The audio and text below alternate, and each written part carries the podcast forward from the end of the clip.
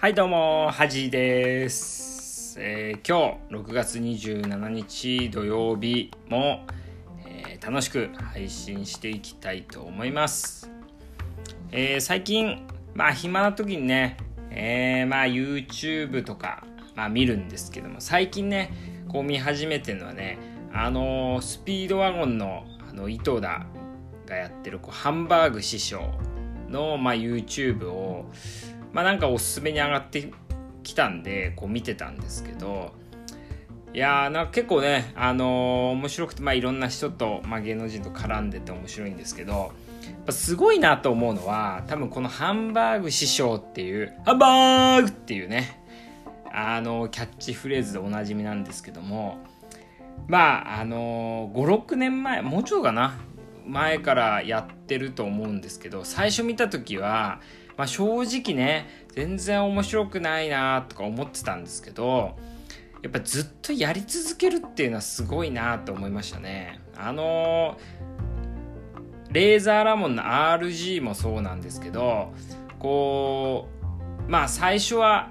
こうあんまり受けてなくてもやっぱずっとやり続けることって重要だなと思いますね。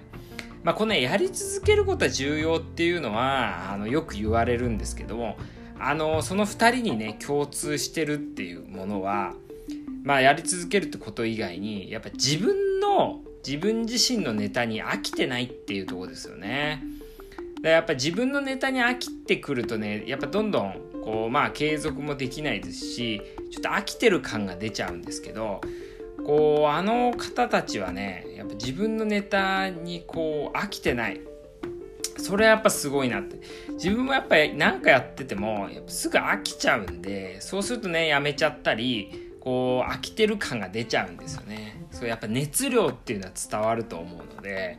やっぱねこの自分のやってることに飽きないっていうのは重要だなとは思いますね、うん、で一応まあそうですね。まあ全然関係ないんですけども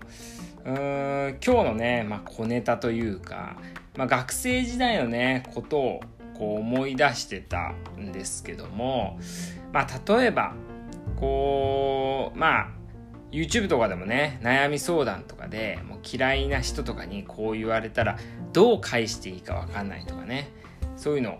がまあよくこう相談とかであるんですけども僕もね学生時代、まあ、体もちっちゃいですしね、まあ、見た目もちょっといじめられそうなこう見た目をしてるので結構でかい。が、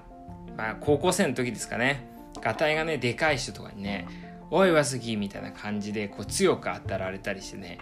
こうあっちはこうなんかこう軽く叩いてるつもりなんですけどもやっぱめちゃくちゃ痛いんですよね。であるね柔道部のこう友達が別に仲悪くはないんですけどこう「おいわ杉」みたいな感じ叩くとねめちゃくちゃ痛くてこれどうやったらこうやめさせられるかなみたいなことを考えてたんですよね。その時にこう「痛えよ」って言ったらねもっとやってくると思ったんで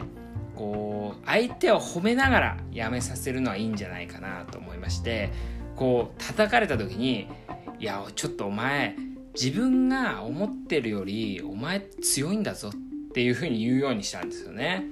そしたら相手も「おお」みたいな感じでもうそうかみたいな感じで。まあそんな嫌な感じもせずこうまあでも俺が痛いって思ってるっていうのは伝わってもう結局ねそっからあんま叩くことってなくなったんですよね。だから相手をねけなしたりこう直接的に言うっていうよりはこううまく相手を気持ちよくさせながらやめさせるっていうねこれ忖度ですよね。やっぱそういうのも重要かなとは思いますね。こうやっぱそういうの皆さんねこう悩んでるこう子供とかあとやっぱねこう上司の言葉にこう悩んでる人とかはこうその相手をね気持ちよくさしてやめさせるっていうねウィンウィンな感じをねこう、まあ、解決策とかねこう、まあ、編み出していったらいいかなと思いますね。ということでえー、っとまあ小ネタも終わったところで、えー、今日は、まあ、本を読んでてねえっとまあ初めて目にしたね言葉なんですけど皆さん SDGs って知ってます ?SDGs えこうローマ字で言うと S 大文字の SDG に小文字の S で SDGs っていうものがあるんですけどこれね皆さん聞いたことありますかね？僕もね最近まで全然知らなかったんですけどこれね国連が掲げてる2016年から2030年までのこう14年間でこう世界的にね解決すべきことまあ目標みたいなのを掲げてるんですよね。まあその中にはまあ貧困をこうなくそうとかね、まあ、女性進出女性の社会進出を推進していこうとか、まあ、それ以外にもこう豊かな海にしようとかね。まあそのあとまあそういう環境とかあとは人とかまあかなり網羅してるあの項目が掲げられていて、まあ、それをねもう全世界の目標にしていこう、まあ、2030年までのね目標にしていこうっていうことはあるんですけども是非ねこう僕もあんま聞いたことなかったんでこう日本での普及率っていうか認知度って25%ぐらいって書いてあったんでまああの75%ぐらいの人は知らないっていうことなんですけども是非ねこう世界全世界の目標なのでこうぜひ見てほしいなと思うんですけどまあそれに関連して僕の好きな言葉に、まあ、全体的に思考し局所的に行動せよっていうバックミンスター・フラーっていうねこう、まあ、東京ドームじゃないですけどドーム型のこうものを開発したっていう、まあ、建築士の方の言葉があるんですよ。まあ、もう一回言うと全体的に思考し局所的に行動せよってことね。皆さんこう自分のね身の回りの問題とかに関しては、まあ、よく考えたりこう悩んだりするんですけどこう世界の事情とかね、まあ、環境問題とかそういうのを思考してそのなおかつその中で自分ができることをしていこうってことはあまり考えないような気がするんですね。でこのようなまあ変化がねこうかなりこう激動に変化していくこの社会情勢の中でやっぱしっかり時代の流れっていうのを読んでいくのは大事かなとは思いますね。であの僕もねあんま環境問題とかはねあんまりこう詳しくはないんですけどもやっぱこう温暖化とかまあこう気候のね変動とかって言われてるんでま僕らもこう地球にね住んでる限りは地球のことを考えていかなきゃいけない時期にこう来てるのかなって思いますので、まあ、詳しくなれとは言わないですけどそういうまあ全世界の目標とかあとは自分たちができるちっちゃなこととかをね考えていくっていうのはまあ重要かなと思いますね。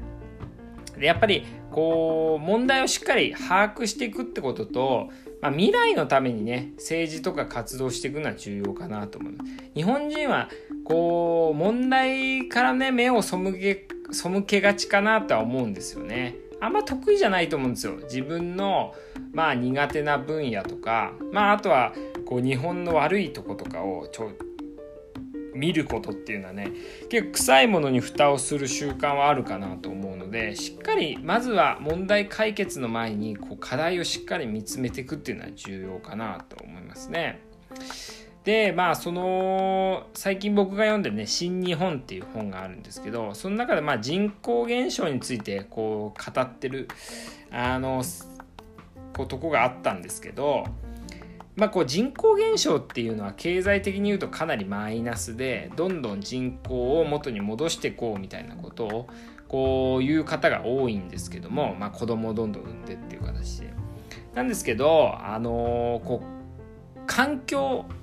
の視点から見てみるとこう人間とかその人間が食べるためにこう家畜してる動物たちの、まあ、CO2 排出量っていうのはかなりね膨大なものでこう今日本のね森林まあ木たちがね CO2 吸ってくれるんですけどこの森林との比較で言うと、まあ、人間とかそのそれを食べるまあそのそ食べる量用に家畜してる動物とかが排泄する CO2 の量がもう森林が吸収できる CO2 の6倍ぐらいに達してるっていう話なんですよね。なので環境から言うとこう人口減少っていうのはそんなに悪いことではないというまああのこうエコシステムの中ではこう正常に戻るっていう部分に、まあ、正常化していくっていう側面もあるのかなと思いますんでこういろんな側面からこう、まあ、経済的にはマイナスかもしれないですけどいろんな側面からこう一つの問題を見ていくっていうのは重要かなと思いますね。まあ、僕個人の意見としては人口減少っていうのはまあ別にしょうがないかなとは思うんですよね。まあ、ちょっとこう人間の人口というのはまあ飽和全世界で言うと飽和状態かなとは思うので。で逆に言うといろんな国が人口減少でこう困ってるのでこう減少歯止めをかけるっていう政策も全世界で取ったりはしてるんですけどこう減少していきながらも生産力を上げていくっていうモデルをこう作れるチャンス世界の指針になるような国のモデルを作れるチャンスかなと思いますね。まあ、高齢化社会も日本、まあ、全世界でこう共通してる問題であるのでそのうまい高齢化社会のシステムを日本が新しくこう組み立て直せればそれはそれを世界に売っていけるわけですね。なのでまあピンチはチャンスじゃないですけどこう課題をしっかり確認してこうしっかり課題と、えー、まあ課題をしっかり認識して